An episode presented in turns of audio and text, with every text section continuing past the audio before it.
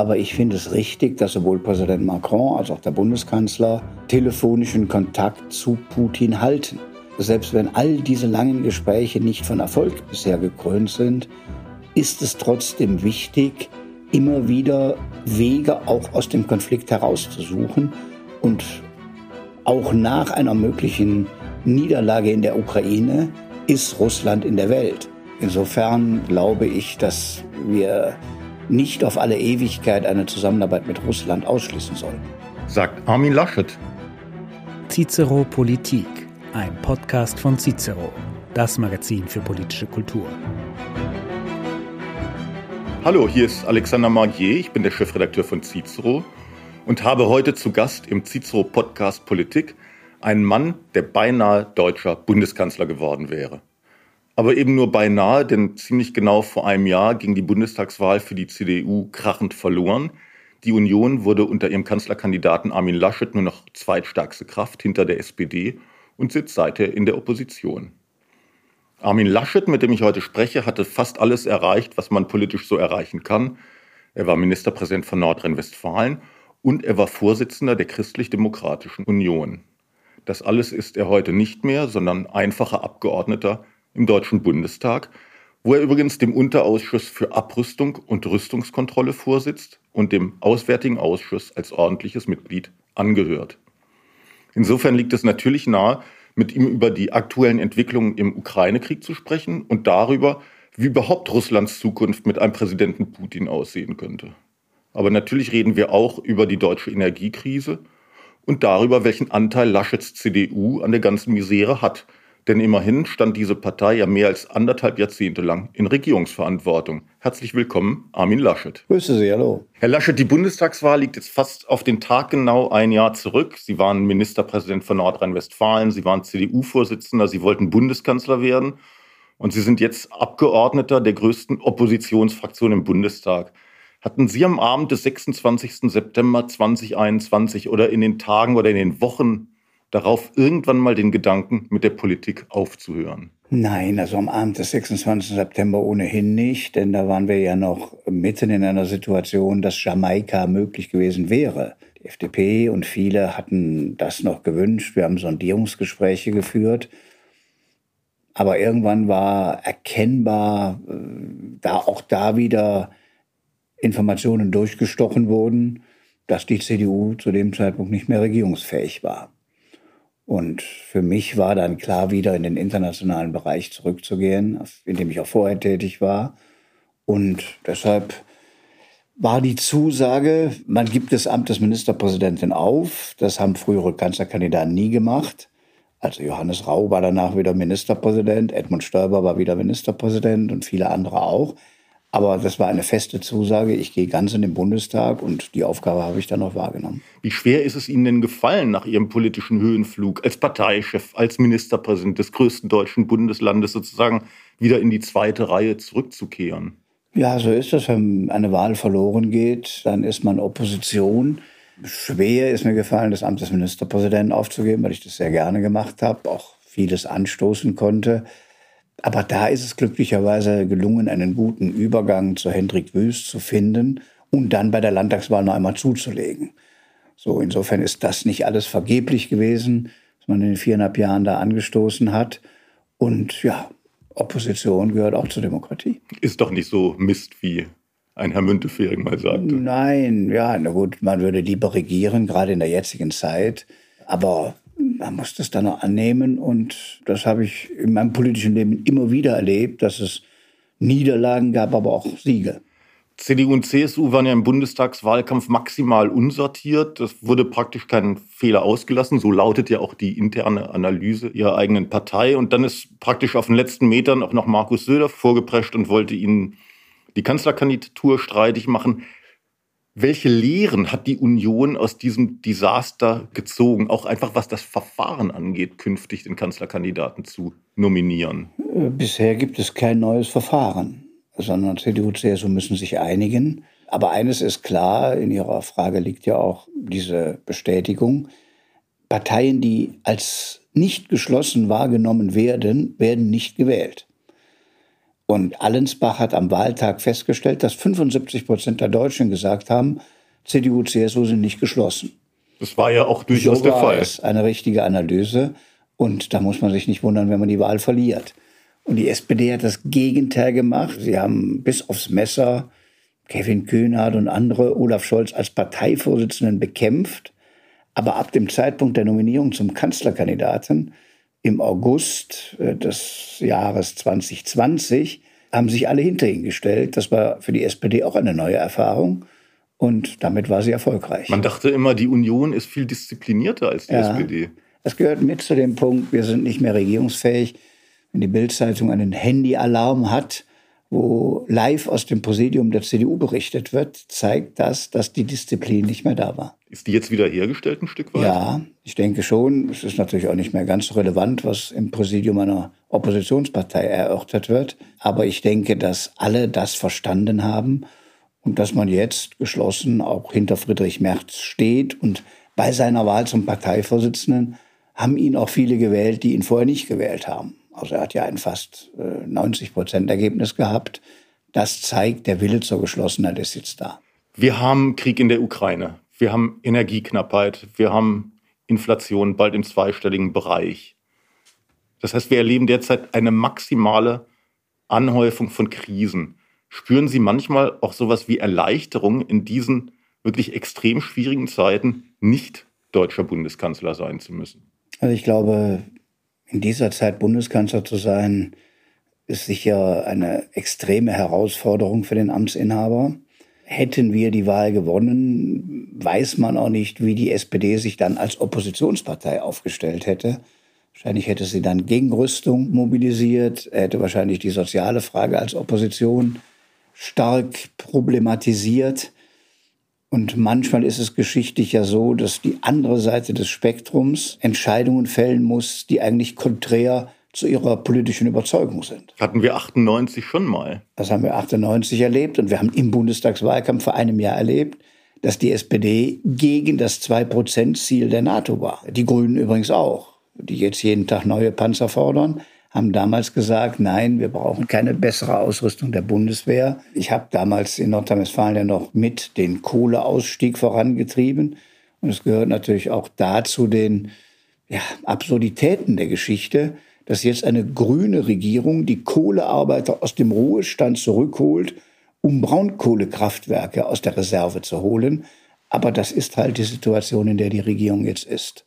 Wir hätten gern gewonnen, ich hätte gern die Verantwortung übernommen. Deshalb ist das Wort Erleichterung vielleicht das Falsche. Wo Sie gerade die Energiekrise erwähnen, die ja auch unzweifelhaft eine Folge der deutschen Energiewende und des Ausstiegs aus der Kernenergie ist. Deutschland hat sich ja insbesondere beim Gas in eine fatale Abhängigkeit Russlands begeben. Welchen Anteil hatte denn Ihre eigene Partei daran? Nach 16 Jahren mit einer Bundeskanzlerin Merkel war Deutschland ja ersichtlich schlecht auf diese Zeitenwende wie man heute sagt, vorbereitet? Das sehe ich bei der Energiepolitik nicht. Man muss wissen, wir hätten vielleicht mehr noch bei den Erneuerbaren machen können. Aber eines ist klar, sie können nicht 100 Prozent der Energieversorgung und der Wärmeversorgung in Deutschland mit erneuerbaren Energien betreiben. Insofern brauchen sie immer einen Energiemix. Der Energiemix kann bestehen aus Gas, aus Öl, aus Kohle und aus Kernenergie.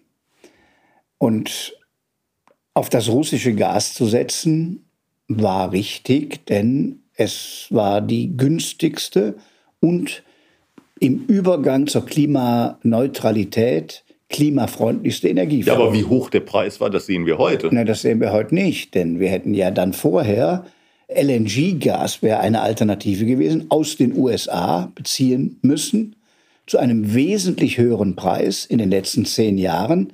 Es hätte die Wettbewerbsfähigkeit der deutschen Industrie geschwächt und es hätte große Klimaschäden bedeutet, denn LNG-Gas nun über den Atlantik zu fahren, hat mit Klimafreundlichkeit auch nichts zu tun.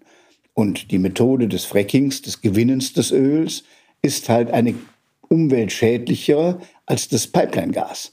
Was man hätte machen müssen, wäre mehr diversifizieren, also nicht einen so hohen Anteil aus russischem Gas haben können, sondern andere Formen schon früher in Betracht zu ziehen.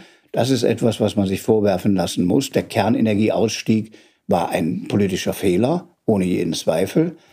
2011, äh, kein Land ist dem gefolgt. Japan, das hauptbetroffen war von Fukushima, baut neue Kernkraftwerke.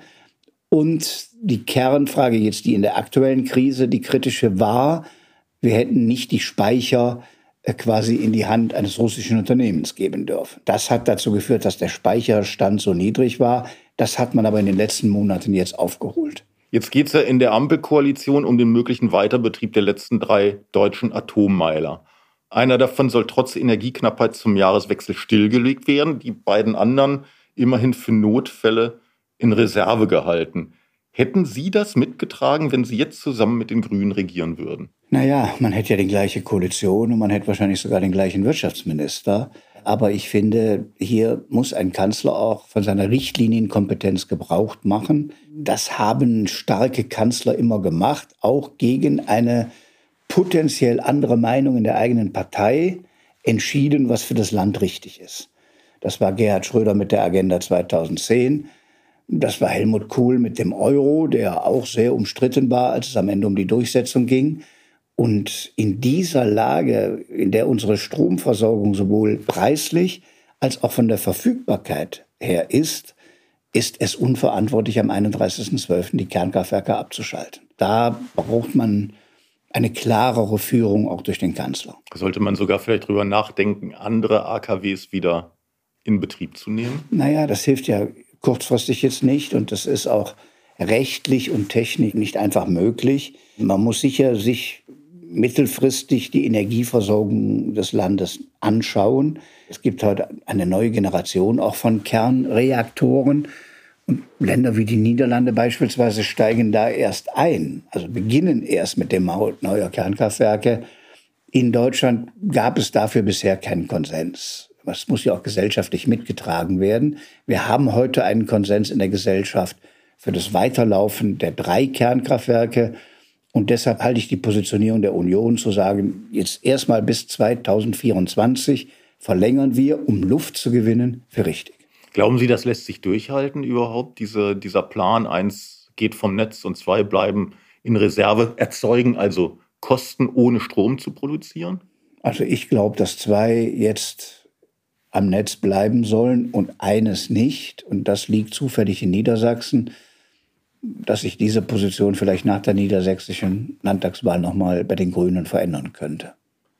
Und Reserve in dem Sinne ist natürlich bei Kernkraft auch ein falsches Wort. Sie können Kohlekraftwerke in der Reserve halten, aber ein Kernkraftwerk können Sie wieder betreiben oder nicht betreiben.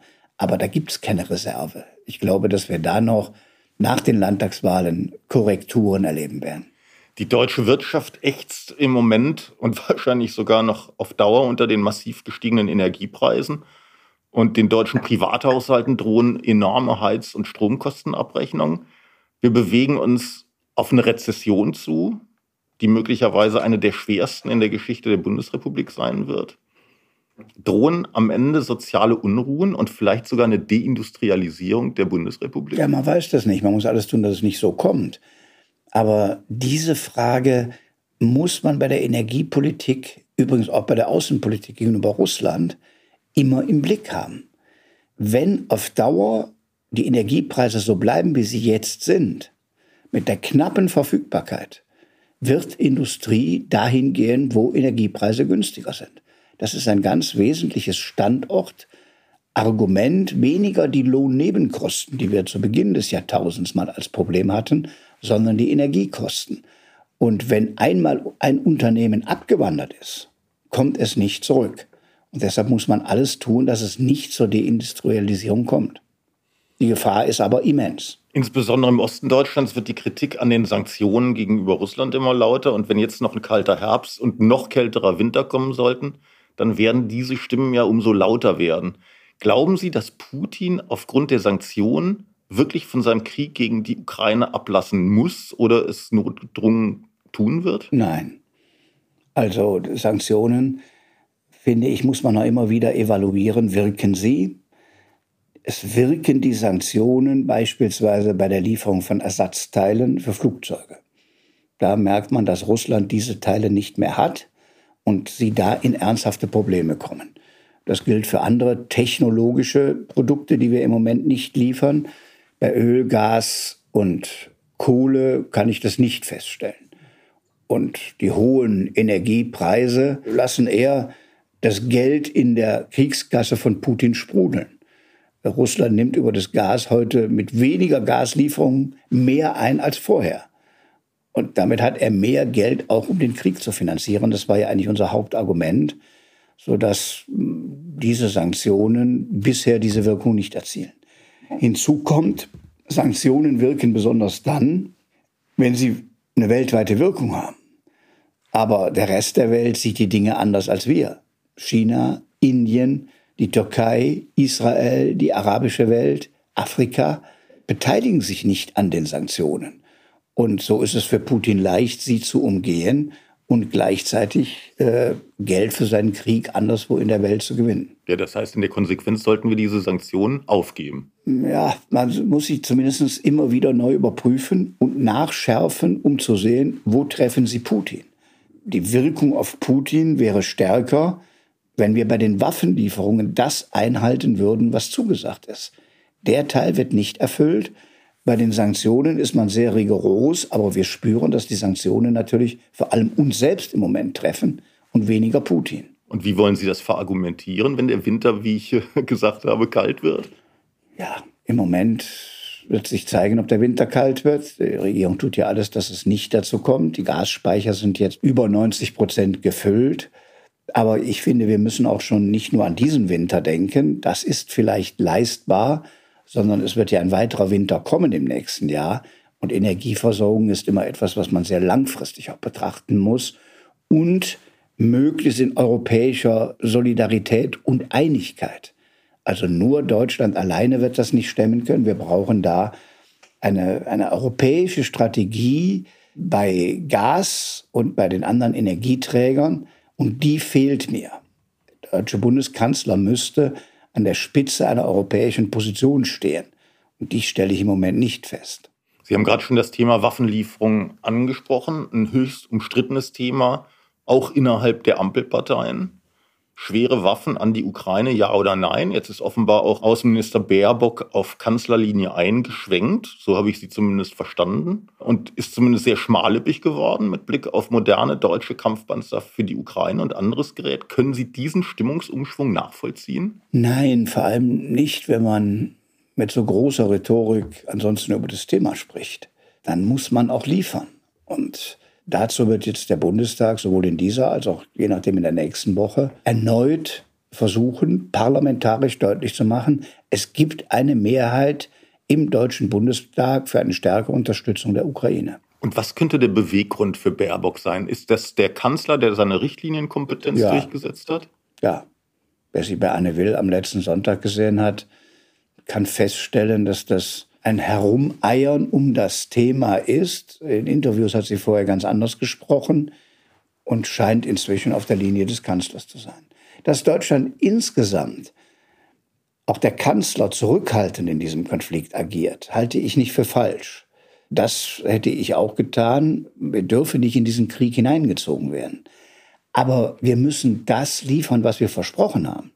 Und das ist bisher nicht erfüllt. Und warum tut der Kanzler es nicht? Aus Rücksichtnahme auf den pazifistischen Teil innerhalb seiner SPD-Fraktion? Ich weiß es nicht. Ich weiß es nicht, denn auch in der SPD gibt es ja manche, wie den Vorsitzenden des Auswärtigen Ausschusses oder andere, die fordern, dass eingehalten wird, was versprochen ist. Und warum er das nicht tut und warum er in der Art und Weise kommuniziert, wie er kommuniziert, ist mir nicht erklärlich. Sie sind ja selbst Mitglied im Auswärtigen Ausschuss des Bundestags und heute erleben wir, dass der russische Präsident eine Teilmobilmachung für Russland ankündigt. Was hat das eigentlich zu bedeuten? Das ist noch schwer absehbar. Man rechnet damit, dass er 300.000 Soldaten durch die Teilmobilisierung aktivieren will. Experten sagen, dass das ein halbes oder dreiviertel Jahr dauern kann. Und das ist eher ein Zeichen dafür, dass er mit seiner bisherigen Strategie nicht erfolgreich war.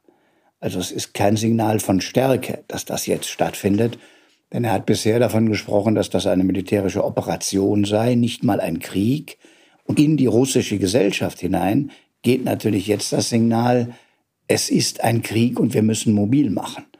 Und wie das innerhalb Russlands wirkt, ist im Moment nicht absehbar. Glauben Sie, das könnte zu einem Stimmungsumschwung führen? Ich weiß es nicht. Das ist natürlich sehr stark auf den Präsidenten zugeschnitten. Es ist anders auch als in der Zeit der Sowjetunion. Da hatten sie immer noch einen obersten Sowjet, hatten starke andere Persönlichkeiten im Politbüro, die mit den Staat leiteten. Jetzt ist alles nur noch eine einzige Person. Aber wenn die Bevölkerung einmal merkt, welche Opfer sie selbst bringen muss, in einem Bruderkampf quasi gegen die Ukraine, dann ist es denkbar, dass es auch da stärkeren Widerspruch gibt. Moskau bringt ja jetzt sogar wieder die Möglichkeit eines Einsatzes von Nuklearwaffen ins Spiel. Ist das aus Ihrer Sicht eine ernstzunehmende Drohung oder reine Eskalationsrhetorik, um den Westen zu verunsichern? Naja, Nuklearwaffen finde ich, das muss man immer ernst nehmen. Die Drohung ist gegen jedes Völkerrecht und jetzt sagen viele Experten, ja, das gehört mit zu der Rhetorik, die er da vorträgt. Trotzdem muss man es ernst nehmen. Es sollte nun nichts an der Haltung des Westens ändern, denn unsere Haltung lässt sich nicht durch Drohungen einschüchtern. Und wie würde der Westen reagieren, wenn Putin taktische Nuklearwaffen einsetzt? Da würde ich nicht drüber spekulieren. Ich sehe im Moment nicht, dass er das tun wird. Die russische Armee Sie sagten es bereits, ist in schwerer Bedrängnis. In der Ukraine werden russisch besetzte Territorien zurückerobert. Und offenbar wächst ja auch in den russischen Eliten die Kritik an Putin. Es gab, gut, da kann man sagen, es waren nur Kommunalpolitiker, aber immerhin, sie haben den Präsidenten kritisiert. Und Putin selbst kann sich ja eigentlich einen Patt gar nicht leisten, geschweige denn eine militärische Niederlage. Halten Sie es für plausibel, dass Putin im Zusammenhang mit diesem Krieg am Ende gestürzt wird. Ich halte es nicht für ausgeschlossen, aber wir alle hier im Westen durchblicken auch nicht sehr die Machtstrukturen. In Russland sind das wirklich nur Kommunalpolitiker, ist das weit hinein in Führungskreise verbreitet, diese Sorge. Das ist von außen sehr, sehr schwer feststellbar. Aber ich glaube, dass er jetzt ein sehr hohes Risiko mit der Mobilmachung eingeht. Haben Sie noch persönliche Kontakte in russische Politik oder in die russische Gesellschaft überhaupt Nein. hinein? Nein. Putin verliert jetzt zunehmend auch Rückhalt in den zentralasiatischen Republiken und vor allem in China. Es gab unlängst ein Treffen zwischen Putin und Xi Jinping. Ich habe gehört, äh, dass die chinesischen Zeitungen gar keine Bilder abgedruckt haben, auf denen Putin mit Xi zu sehen war. Also man will sich von dem offensichtlich in der Öffentlichkeit mindestens mal distanzieren. Wie sehen Sie denn die Zukunft Russlands auf dem internationalen Parkett? Das wird mit Putin sehr schwierig. Wir haben ja protokollarisch, diplomatisch erlebt, die Trauerfeierlichkeiten für die Queen. Da hat er gemerkt, er wird gar nicht mehr eingeladen. Äh, das ist, glaube ich, einer der wenigen Staatschefs der Erde, die nicht eingeladen wurden. Und Diktatoren waren eine Menge eingeladen, aber eben nicht Putin. Und diese internationale Isolierung ist stark ausgeprägt. Bei China wäre ich jetzt mal nicht ganz so sicher, wie auf Dauer da die Beziehungen sich entwickeln. China wartet das alles ab, hat Kontakte zu Russland, nutzt auch die Energie, die jetzt in Europa nicht benötigt wird, die jetzt nach China geht. Aber sie sind nicht eindeutig auf seiner Seite im Krieg. Und äh, das ist sicher etwas, was auch die russische Politik überrascht. Putin hat ja verlautbart, er führe eigentlich einen Krieg gegen den Westen und wähnte da auch die Chinesen auf seiner Seite. Hat er sich da verspekuliert? Naja, die Chinesen sind da auch nicht auf der Seite des Westens. Sie sind eine eigene Macht, sind in großer Distanz zu den USA, aber sie sind nicht so eindeutig für Putin, wie er das vielleicht erhoffen würde. Insofern sollten wir da nicht zu leichtfertig glauben, dass wir zusammen mit China auf der anderen Seite stünden, sondern die Welt hat multipolare Bedrohungen im Moment. Und die Taiwan-Frage ist beispielsweise eine, die natürlich auch virulent immer in der Luft ist und wo China sehr sorgsam beobachtet, wie wir gegenüber der Ukraine reagieren. Glauben Sie, dass China ermutigt worden wäre, in Taiwan einzumarschieren, wenn man Putin in der Ukraine hätte gewähren lassen? Das ist denkbar.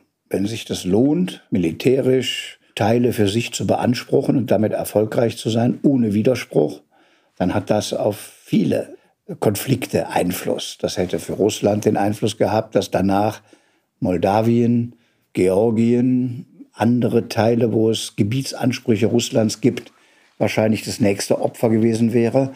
Und auch China hätte wahrscheinlich seine Schlüsse daraus gezogen. Halten Sie es für möglich, dass Russland am Ende sogar zerfällt? Das wäre natürlich eine bittere Ironie. Putin wollte ja sowas wie das Sowjetimperium wiederherstellen. Er hat den Zerfall der Sowjetunion als größtes geopolitisches Unglück der Geschichte bezeichnet. Und jetzt sehen wir ja doch eine andere Lage. Also zum Beispiel, wenn man sich die östlichen Teilrepubliken Russlands anguckt, ist es doch möglich, dass sie sich künftig einfach mehr an China und an der viel vitaleren chinesischen Wirtschaft orientieren.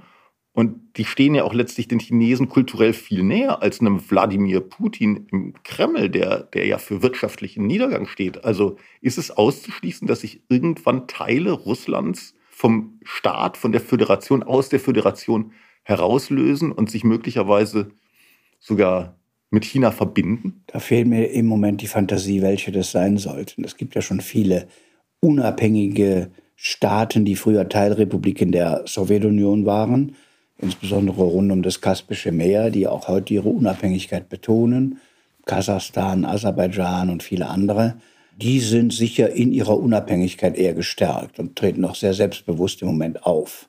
Ob aus dem Staatsverbund Russland sich jetzt nochmal neue lösen, das sehe ich im Moment nicht. Sehen Sie eine Chance, dass in näherer Zukunft sowas wie eine Wiederannäherung zwischen Russland und Deutschland oder überhaupt zwischen Russland und dem Westen, dass es dazu kommen könnte? Das hängt von der weiteren Entwicklung des Krieges ab. Das hängt davon ab, von der Stabilität innerhalb Russlands. Aber ich finde es richtig, dass sowohl Präsident Macron als auch der Bundeskanzler telefonischen Kontakt zu Putin halten. Selbst wenn all diese langen Gespräche nicht von Erfolg bisher gekrönt sind, ist es trotzdem wichtig, immer wieder Wege auch aus dem Konflikt herauszusuchen und auch nach einer möglichen Niederlage in der Ukraine ist Russland in der Welt. Insofern glaube ich, dass wir nicht auf alle Ewigkeit eine Zusammenarbeit mit Russland ausschließen sollten. Der niedersächsische Ministerpräsident Weil hat gerade gesagt, nie wieder Gas aus Russland. Ist das, Nein. ist das zu apodiktisch? Ja, aber die niedersächsische SPD hatte allen Grund, so zu tun, als wenn man Klartext sprechen würde. Ja, die niedersächsische SPD hat eine gewisse Geschichte, was das angeht.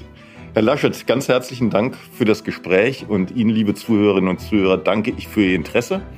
Cicero Podcast finden Sie wie immer auf allen bekannten Podcast-Plattformen und natürlich bei www.cicero.de.